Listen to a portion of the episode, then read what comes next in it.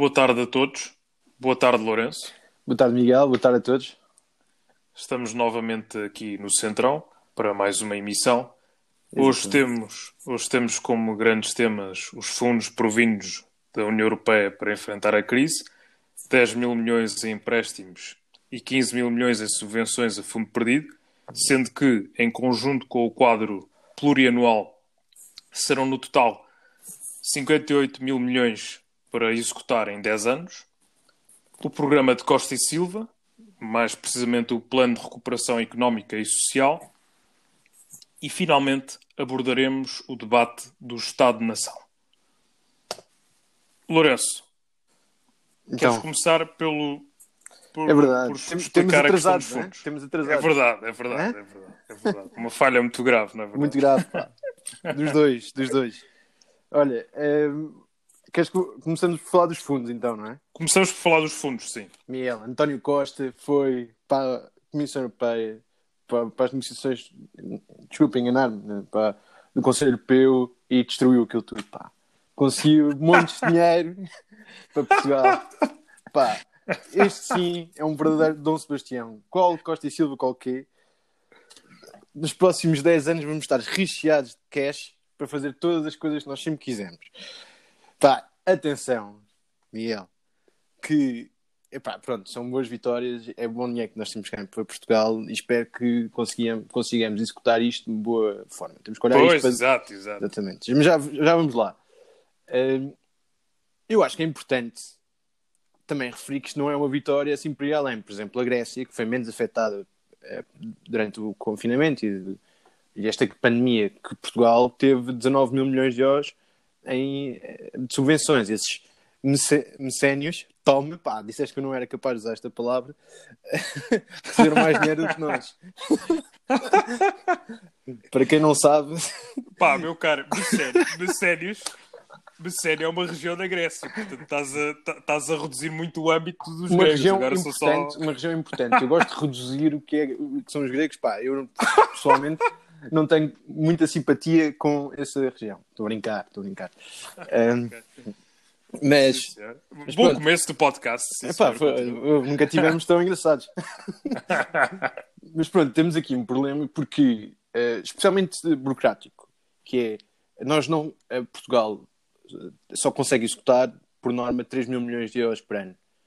E isto, e para, para executarmos 7 mil milhões, 8 mil milhões do dinheiro que vem da Europa, vai- vão criar certos constrangimentos dentro da máquina burocrática da administração pública. E nesse sentido, nós mesmo que ter que usar esse dinheiro não só para, para digitalizar e modernizar, e isso vai ser uma, uma, uma, uma- uma coisa difícil de vender ao público, que é investir mais na administração pública e, e não sabemos até que ponto é que esse mais é verdadeiramente a modernização digital, mas também com recursos humanos, e a direita vai sempre, ir, vai, vai sempre carregar nesse, nesse assunto, que é a administração pública e estar a criar mais custos fixos, e eu compreendo, sinceramente, mais custos fixos, a máquina cada vez maior eh, e insustentável, Uhum, mas por outro lado também serve para agilizar, eh, vai, vai servir para agilizar eh, este, este processo de execução. Agora, eh, estamos, a, estamos a criar fundos de eh, eh, bancos de fomento, no- novos tipos de fun- eh, fundos portugueses eh, também comece- come- vão ter cada vez mais eh, importância na economia portuguesa, mas vamos mesmo ter uma con- conversa importante sobre a modernização de como é que isto vai ser, eh, vai, vai ser o processo de modernização para conseguirmos executar isto nos próximos tempos. Este é o maior problema que eu vejo com a quantidade de dinheiro. Com, com muito dinheiro eh, vêm outros problemas, não é? Uma pessoa rica também tem problemas, principalmente da forma como o gera. E vamos ver se vamos estar à altura do, do fazer, e espero que sim. E acho que Costa e Silva, que é o próximo tema, eh, o próximo tema que vamos abordar, eh, dá umas excelentes ideias, se bem que eh, dá umas excelentes ideias e, e define bem um plano, se bem que penso que não seria esse o a principal. A principal que desculpa? Que Não, não sei se, se Costa e Silva devia tipo, abordar tanto a modernização administrativa como abordou. Não o considero um verdadeiro eh, um verdadeiro especialista nessa, nessa matéria. Principalmente modernização administrativa tem que ser, como tu sabes, como estudaste direito, uma coisa muito bem pensada, não é? Temos de, como é que se alivia os procedimentos. Porque, por um lado, nós temos os procedimentos são complexos também por evitar para evitar fraudes. E, Sim, e, claro. e, sempre, e Portugal é uma história, tem histórias de fraudes imensas durante os anos 90 e 80, durante os, durante os fundos europeus, onde havia é, também mais agilização para a sua execução. E obviamente não queremos voltar para, para essa altura, mas também temos de reconhecer que, mesmo com fraudes, Portugal cresceu muito e que até podemos dizer que as, que as fraudes foram ínfimas, apesar de expressivas, porque roubar dinheiro aos contribuintes é uma coisa é, que, que, é intolerável, não é? Portanto, este é o, é o desafio. E, e depois, é, penso que já abordei as duas, as duas coisas que queria falar sobre este tema, que é as negociações e uh, o, o, problema da execução. Miguel, o que é que, o que, é que diz acerca deste, desta manchete? Esta, esta coisa que pode vir a ser uma hecatombe, uh, mas que na realidade. mas, mas, na realidade pode ser também um milagre. Digo que, não querendo armar-me em velho do Restelo, ah, pois, epá, deixaste a piada. Isto era, essa piada era para, para a animação, pá. ah, também vamos poder usar novamente, não te tá bem, tá bem. Mas és um velho do estilo, claramente. Toda a gente Sou, claramente, claramente. Já toda a gente notou isso. De facto, de facto, agora tenho de fazer aquela função, não é? Não sei se vamos conseguir executar e tal. Não, mas. Uh...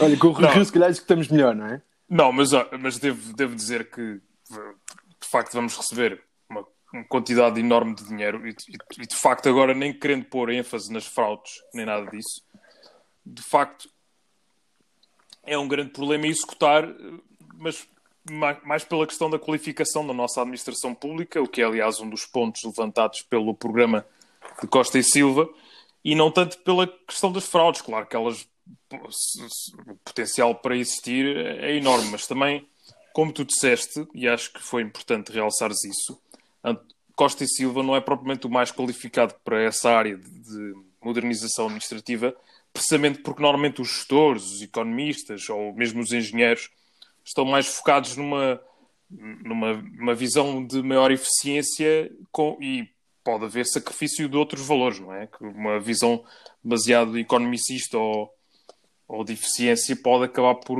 por comprometer outros valores que, enfim, que, que, nós temos. Portanto, concordo contigo nesse sentido.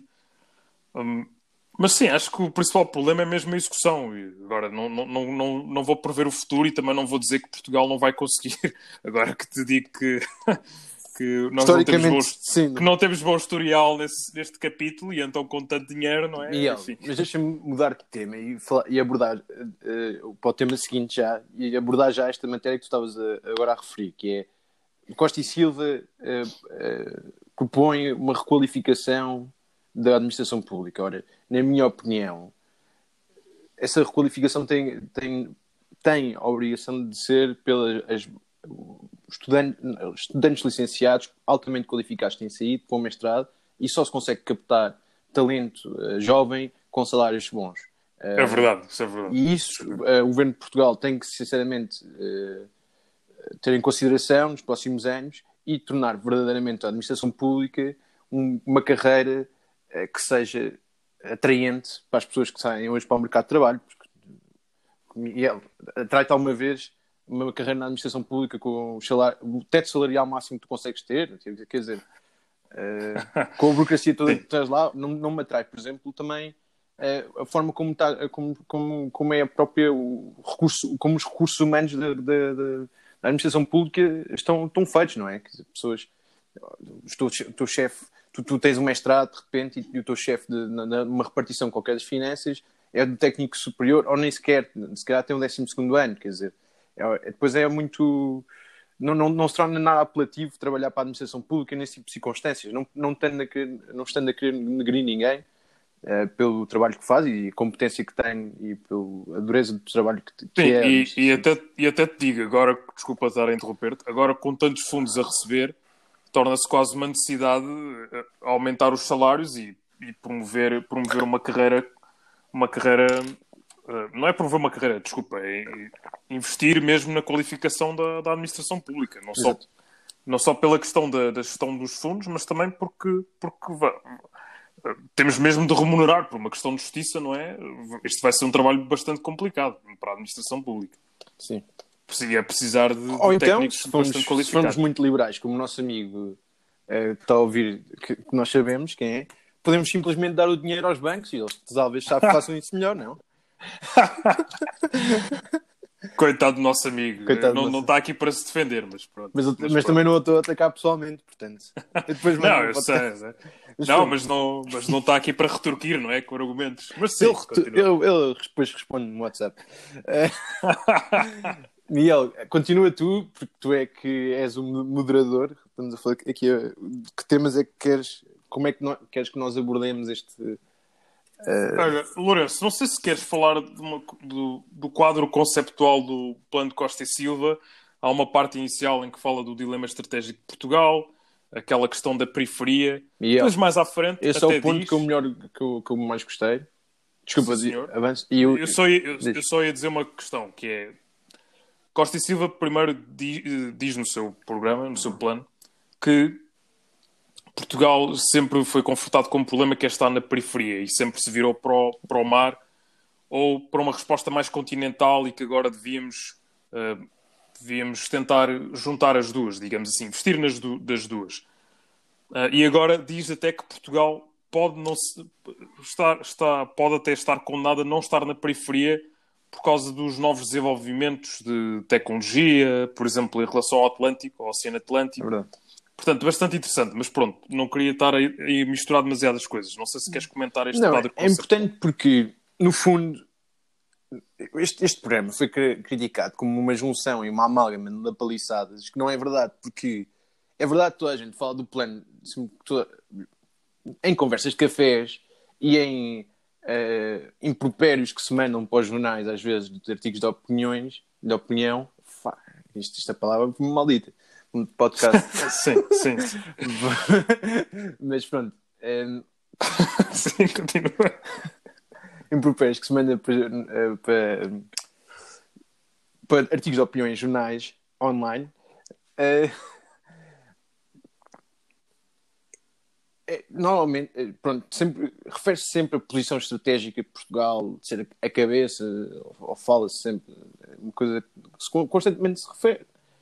Eh, pronto, e a verdade é que pela primeira vez eu vi um, eh, vi eh, um plano fundamentado, na, na, fundamentado e a fundamentar a posição geopolítica portuguesa. E é importante relevar pronto, a posição histórica, se- temos sempre, temos sempre estado na cauda da Europa na realidade, e, e mais importante do que a nossa posição geopolítica, que, que nos reduz quase à Península Ibérica por causa dos Pirineus, é Pirineus, não é? No, na, a fronteira com a Espanha e com, Sim, com, sim, a, sim, com a França. Tenho, estava com medo de me, de me enganar. Eh, Sim, mas não, mas não. Felizmente, graças a Deus. Eh, eu devo ter bebido alguma coisa, pá. Estou demasiado engraçado para os meus dias. Mas pronto. Pois.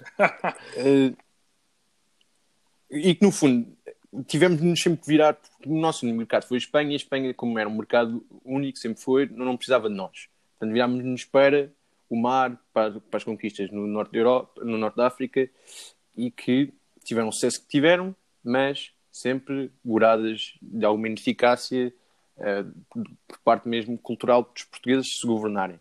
E é interessante, nós nunca, tivemos, nunca temos aproveitado a nossa posição relativa à Espanha e relativa à Europa, e ainda menos a nossa própria coesão territorial. Portanto, juntar a importância que Portugal tem eh, com o Atlântico e com a ligação que tem com os Estados Unidos, direta. E depois eh, melhorar a nossa ferrovia, tornar mais coeso todos os hubs eh, tecnológicos que existem por Portugal. Criar verdadeiramente um bom porto de Sines, não só o- aproveitar verdadeiramente o, todo o potencial de, de- ser, termos o- um porto no meio do Atlântico com, com as águas mais profundas eh, da Europa. E conseguimos ligar as suas merca- mercadorias eh, e até novas energias com eh, Portugal, com o resto de Portugal e a Espanha e potencialmente também eh, eh, o resto da Europa é para mim premente e importantíssimo eh, pensar e tornar isto um vetor estratégico para Portugal. Também, ainda mais, e era isto, e pronto, o que, eu sempre esperei do programa Costa e Silva era um programa muito mais específico e especificado para dois, dois três setores. E a, a mim, a ferrovia e a cooperação e a utilização da geopolítica portuguesa é, é bom, mais a utilização do mar, que é uma coisa que, nós, eh, que, é um, que para mim faz todo sentido, que é, que é no fundo voltar às nossas origens. Porque não voltamos àquilo que os portugueses sempre foram bons e que já nos trouxe tanto sucesso? Reconhecer o nosso, o nosso mar, perceber o que é que tem lá para explorar. Eh, e depois é um bocado, é um bocado desanimador também quando Costa e Silva não apresenta verdadeiramente os números. Eu percebo que isso incomoda muita gente. Os números de, do custo da exploração e o possível retorno positivo uh, que possa ter. Portanto, parece que é verdadeiramente Sim. só uma ideia que se põe lá. Mas, por outro lado, também se vê que não é, porque está verdadeiramente fundamentado todos os, todos os moldes em que se pode fazer. E, e, e, também os programas já bem sucedidos no resto do, do mundo uh, sobre a exploração uh, marítima de águas profundas e até relativamente à pesca. Portanto, eu não quero entrar em detalhe em tudo aquilo que li, também é amassador para toda a gente, mas eu recomendo verdadeiramente, pelo menos, ver, lerem todos, todos os artigos e as partes referentes ao mar e, e à política de coesão e a política de, eh, de utilização do, geográfica de Portugal. E pronto, para mim eh, é, é, é, é fundamentalmente isto que, que, que, Ah, e depois, claro, também aproveitarmos o, o, todos o, todas as, as, indústrias muito mais eh, com mais produção, mais produtivas do que as outras. E, e tentarmos também, mas isso também é uma coisa óbvia, de tentarmos deixar de estar tão dependentes de um setor que é o turismo, que é pouco produtivo e que não, e que não, que não traz verdadeiramente retorno, um grande retorno para a sociedade, não é? Uh, Miguel. Uhum. Muito, olha, muito interessante.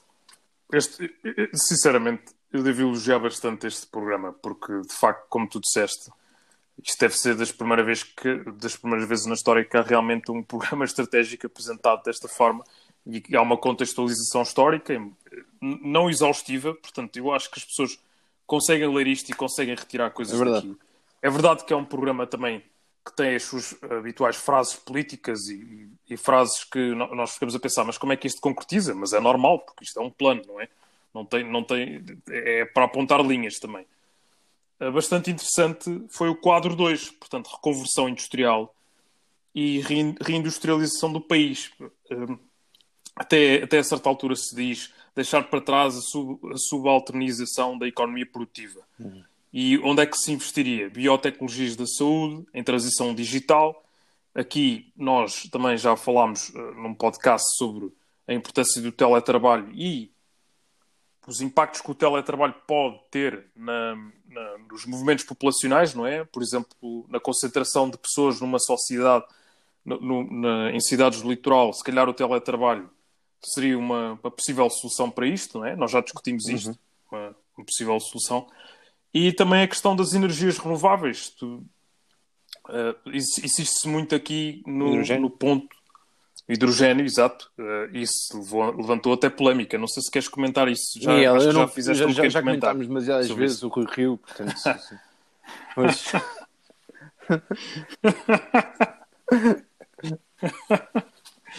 Bom, mas queria salientar aqui uma coisa. Há aqui um, há, há, vários aspectos em que este programa é bastante interessante e um deles é que apresenta um, um sumário das ideias e tecnologias que podem mudar o mundo no século XXI. Isto não é só referente a Portugal, isto é referente ao mundo em geral, como, como, como, como é óbvio. Uh, por exemplo, no mundo físico, diz aqui o programa, veículos sem condutor, impressão 3D, robótica avançada, ciência de novos uhum. materiais. Eu acho o programa em geral, o programa em geral está bastante bem construído. Miguel, eu, bastante... deixa-me interromper, isto é um verdadeiro guia Sim. para governos e para uma, um, um, futuro a 10 anos. Há uma parte que, que, que uh, Costa e Silva refere que enquanto uh, quem ficou para trás na, na, na, na Revolução Industrial ficou 10 vezes mais atrás, uh, quem ficará para trás na revolução digital ficará 100 vezes mais, porque é uma coisa, uma revolução mais rápida. Portanto, é muito mais premente acompanhar esta evolução rápido com tudo o que se tem, com, com visão verdadeira, com guias, com uma guideline, do que simplesmente não, não temos nada do que, como, as, como algumas pessoas da direita preferiam, se calhar, não, não, que este programa não, ou que este plano não estivesse, não, não estivesse com, uh, uh, não tivesse passado a papel, não tivesse sido gizado verdadeiramente, não é? Sim, exato. E até é uma nova oportunidade para conseguirmos ultrapassar certos, certos equilíbrios estruturais que nós sempre tivemos. Não é? Se calhar não conseguimos ter certas indústrias produtivas, não conseguimos voltar a ter fábricas como antes, não é? Mas se calhar podemos investir noutros setores. É verdade. E uma, uma questão.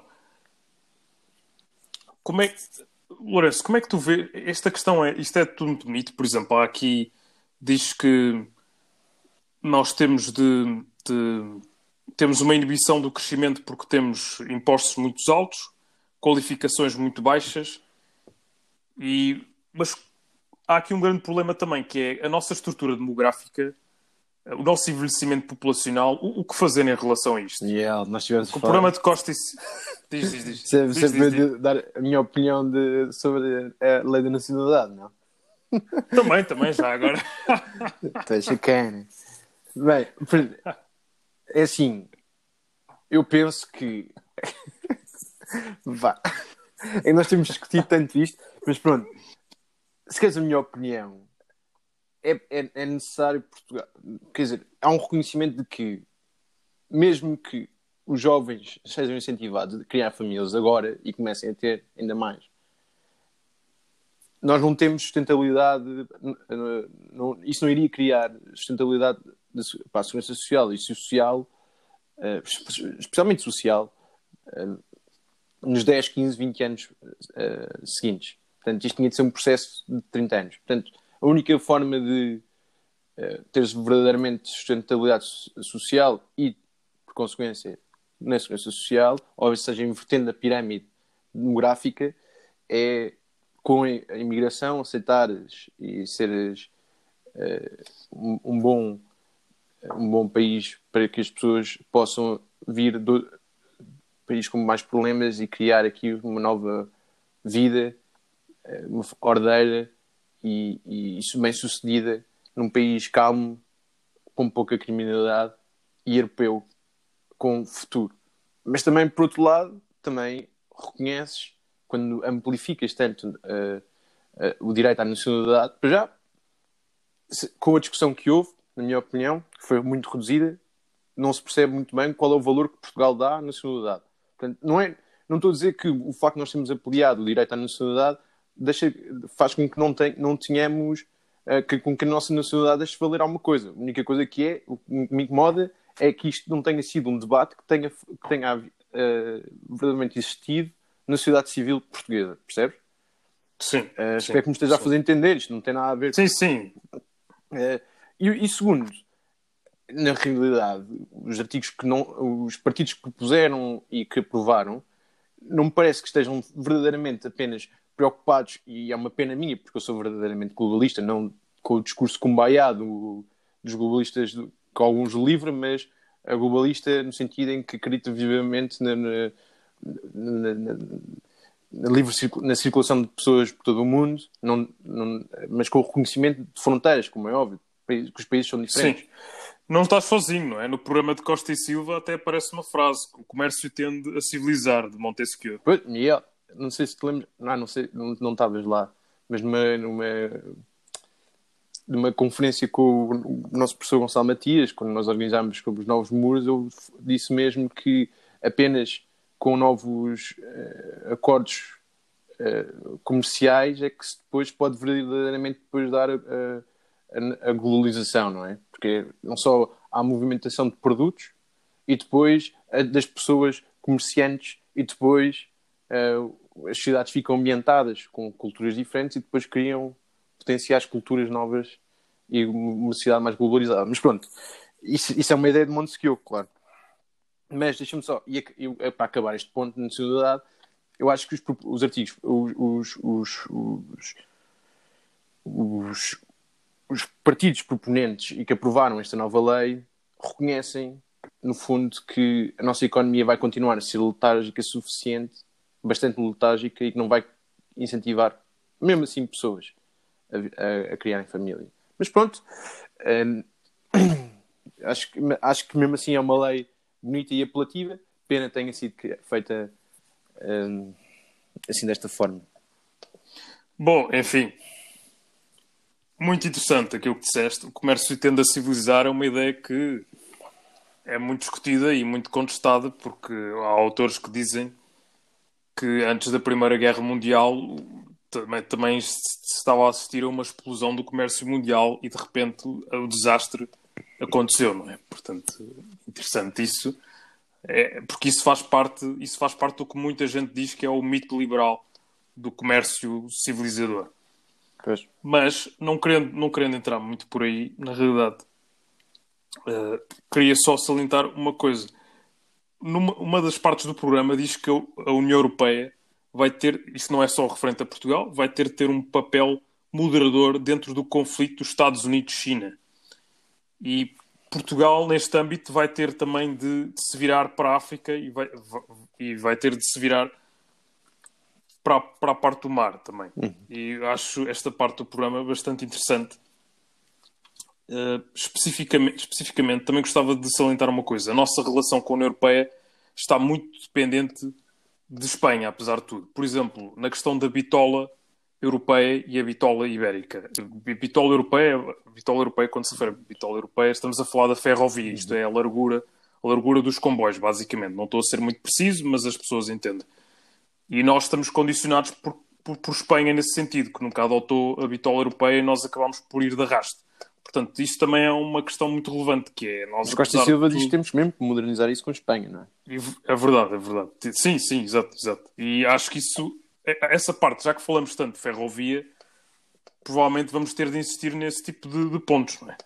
Sim, é assim, eu acho que Portugal, relativamente à, à, visão geopolítica Costa e Silva aborda, nunca esquece que o nosso parceiro orgânico e natural é a Espanha, portanto, todas estas, estas novas uh, estas novas ideias de integrar Portugal no, numa, na zona euro verdadeira, não é? Uh, tem, tem que ser com negociações e com, e com a ajuda de Espanha, até porque o Porto Sines é mais do interesse de Espanha também do que, por exemplo, o Porto de Roterdão. Uhum. Sim. Não é? Sim, e Costa e Silva, atenção, Costa e Silva reconhece isso mesmo no programa. Exato. Não, não, nós estamos mesmo a falar do programa, não é? Uhum. Nós estamos a sim, falar sim. do programa ainda.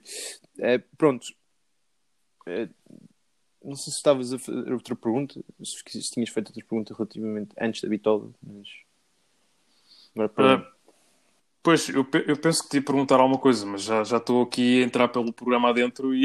e não podemos entrar por este programa adentro porque isto depois é um spoiler, é? As pessoas têm mesmo que ver isto. Sim, sim, sim. É verdade, é verdade. Bom, Lourenço. Os malta, Bom, malta, então... ver isto é só escrever no, no Google Visão Estratégica para Plano de Recuperação Económica de Portugal e aparece logo no site do Governo é um PDF, pá, leiam isto no metro, no commuting, na praia, pá, boa leitura, meus caros. bom, bom, bom. Bom, mas só para salientar outro ponto do programa, muito rápido, não é? Uhum.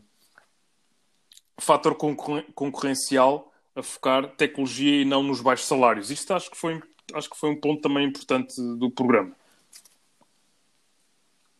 Ah, desculpa, isso é uma pergunta ou é um fator que tu queres não, não, não, é. não, não, estou só a realçar, é, só a é, realçar e passar agora, só...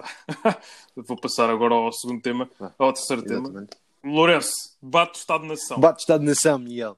Não queres começar tu, seu velho do Restelo? Tipo, os velhos não, do Restelo não. dão sempre uma perspectiva mais cansada não, não, do debate Estado-nação. Portanto, pá, não, não quer que as pessoas do... acabem este não, podcast não, não. chateadas, pá, como tu. Não, exato, mas o velho do Restelo tem mesmo de chatear, portanto começa no fim. Malta, eu só quero dizer uma coisa. eu acho que nós estamos num momento complexo e importante das nossas vidas e, e do mundo e de, de, todas as gerações juntas.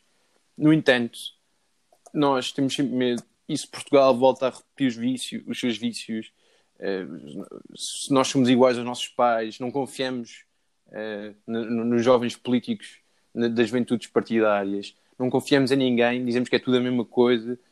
eu, eu sinceramente acho que a nossa geração é, é diferente. É, acho que é diferente, não, não tenho conflito geracional com os nossos pais nem nada, mas acho que nós vivemos numa geração diferente por ser altamente globalizada, coisa que os nossos pais, os nossos avós não eram. Aliás, vê-se isto, por exemplo, eh, relativamente à pessoa que nós fomos buscar para fazer este plano de visão estratégica, fomos buscar verdadeiramente a única pessoa globalizada deste país, naquela, da, geração dos anos 50, vá.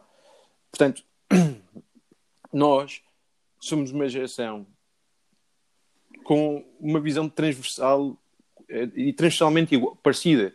Quer dizer, um americano já não é tão diferente de um europeu uh, quando, quando, estamos a falar de idades. Um, um, rapaz de 24 anos nos Estados Unidos não é muito diferente de mim neste momento. Nós vivemos as mesmas situações, nós tivemos sempre contacto pelo o, o computador, nós, os nossos, nós, nós, nós, nós conseguimos ver os nossos Instagrams, nós sabemos como é que está a correr a nossa vida dia, durante o dia todo. Portanto, acho que nós vivemos numa cultura tão globalizada e, tão, e cada vez mais exigente, porque nós agora vemos também como cada vez mais e, e conhecemos é, bons governos, governos que estão, é, que fazem por dever é, e de função coisas boas para os seus cidadãos. Acho que os portugueses jovens, a partir dos anos, a partir dos millennials, são muito mais, vão ser sempre mais exigentes com o governo e consigo próprios e, e, e, que vão eh, fazer de Portugal um país melhor. E por outro lado, também a única coisa que me mete medo é que os, que os jovens não se metam em, cargos governativos e que não tenham interesse em governar, percebes? E que durante cada vez mais tempo estejamos a proletariar uh, um, a entrada de jovens na política a sério. Uh, mas, de qualquer das formas, acho que temos um grande futuro.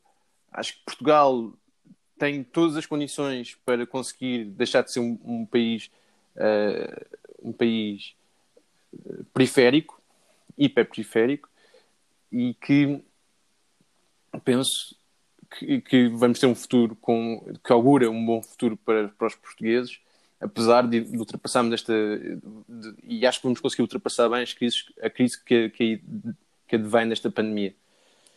Miguel, estado de nação para ti. Sim, sim senhor, senhor Primeiro-Ministro. não, pronto. Vestiste ou não? Sentes-te. Não, sinto, sinto bastante mal, porque agora tenho de fazer aquele Epá, papel. Meu, desculpa lá, isto, este discurso e... era para ti, é para tu me dizeres mais um bocado. É porque só vais fazer isso se não tiveres confiança em ti próprio, pá. Pronto, um gajo nesta geração. Um gajo com 24 anos. Pá. não, não, desculpa. Mas não, não, não, desculpa. Por favor, ouvintes, não acreditem em tudo o que o se diz, porque isto faz parte, faz parte do mito de, de, que as tecnologias vão apagar as diferenças e isso não vai necessariamente acontecer. As, vá, vá, vá, vá. as tecnologias controlam, controlam o sofrimento, não, mas, não, mas não apagam tudo, meu caro. Enfim, é, é, é, uma versão daquele mito de liberal que o comércio também apaga os conflitos, não é? Mas pronto, deixemos o Lourenço acreditar nessa, nessa mitologia. Um, estou a ser um bocadinho malzinho. Enfim, agora estou a ser malzinho. Mas em relação ao debate do Estado da Nação, de facto, há uma coisa que tenho de dizer. De facto, penso que os partidos começaram logo a contestar uma coisa que foi o hidrogênio e acusar o governo de, de, acusar não dizer que o governo provavelmente ia cometer os mesmos erros e ia, ia, ia, cometer os mesmos erros que cometeu com as energias renováveis portanto rendas excessivas e tudo mais e é assim, acho que não, não podemos começar a. não podemos também alimentar demasiado os fantasmas do passado. Em relação a isso, não, não sabemos muito bem qual vai ser o retorno de certas coisas, mas quer dizer, não podemos não investigar só por causa disso, não é? Não, isso é que é ser mesmo velhos do Restelo e isso não, não, não me parece, não me parece que seja o caminho. Temos de estar abertos a soluções novas, temos de estar abertos a, à diversificação da economia, porque senão vamos continuar na mesma, não é? Portanto, nesse sentido, não, Miguel, não me não, parece. Não achas. Um... Desculpa estar a dizer. Tu abordar, quiseste abordar isto mais numa via política e de acontecimento, já que estás a abordar mesmo o, o debate. Tu não achas péssimo. Não, não achaste mal termos ido por. as pessoas terem abordado o hidrogênio, que é uma, um, uma visão, um, que é um projeto num Estado de nação? Tipo, não, não achas que deveria ser um debate muito mais substancial?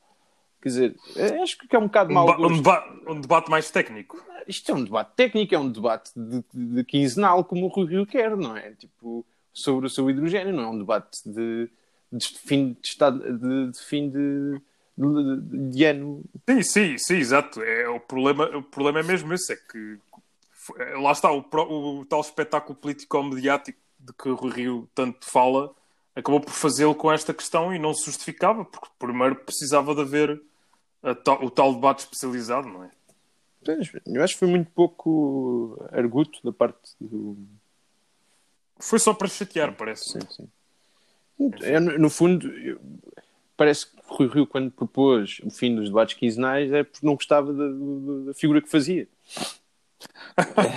Bem, olha, é assim, eu não, não eu sou completamente suspeito nisto. Pois é, já, já, já porque, referiste. porque, porque eu não gosto particularmente da figura e penso que ela traz imensos problemas à nossa democracia, mas José Sócrates publicou recentemente um artigo em que dizia que nada disto tinha a ver com falta de democracia ou falta de, de crença na democracia por parte dos nossos líderes.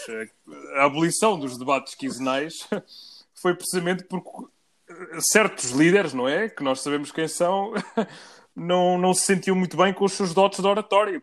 Eu achei uma visão interessante, porque nós andámos a discutir durante tanto tempo a dizer isto revela muito do, do cariz autoritário do Rio e, enfim, não invalidando necessariamente esse- essa, essa parte mais autoritária, tanto do Rio como até de António Costa, essa acaba por ser outra perspectiva também interessante e se calhar complementar. Acabamos o programa com Miguel a dar uma indulgência a José Sócrates.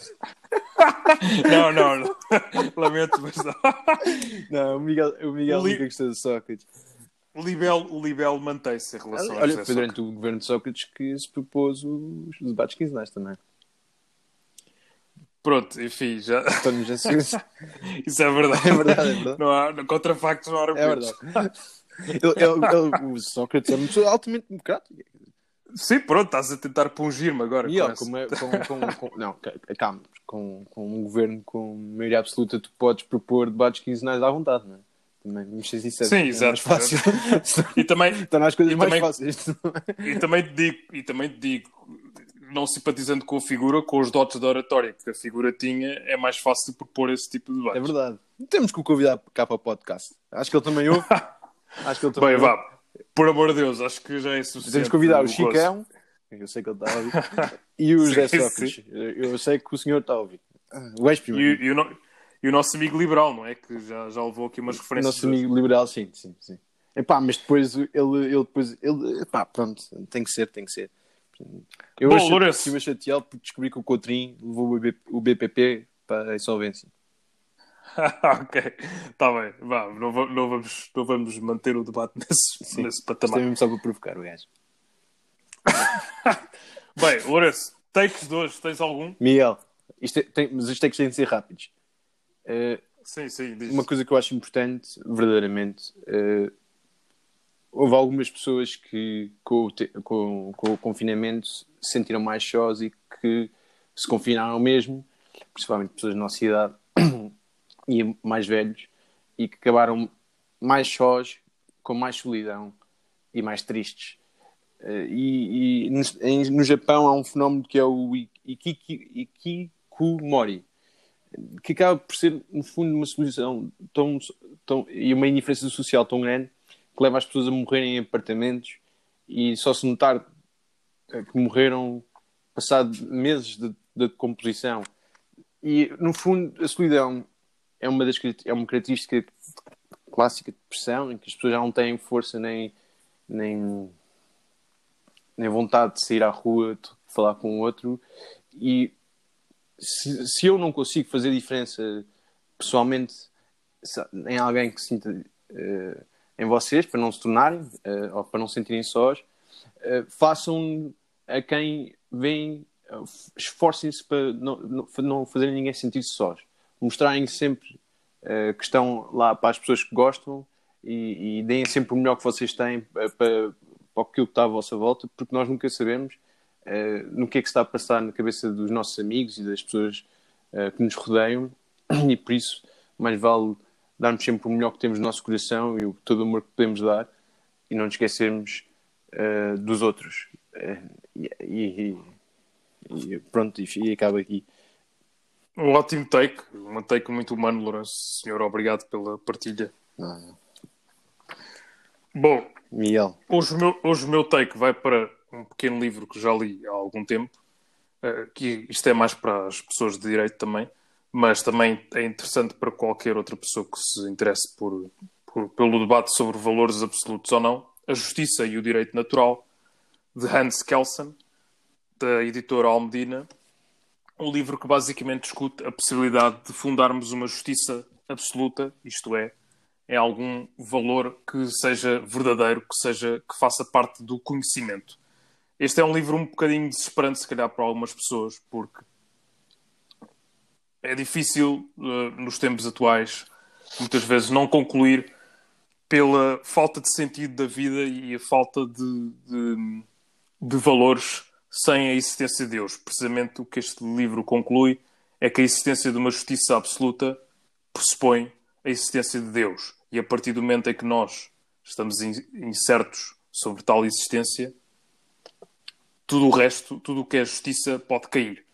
Não é que a justiça não possa ser relativa, não, isto é, fundada em valores que, que são criados por humanos, mas na realidade eles nunca chegam à categoria de conhecimento. Serão sempre criados e estarão sempre na inteira liberdade dos seres humanos. E isso pode ao, me ao mesmo tempo parecer uma, uma coisa boa, mas também, em certo sentido, pode, pode ser desesperante.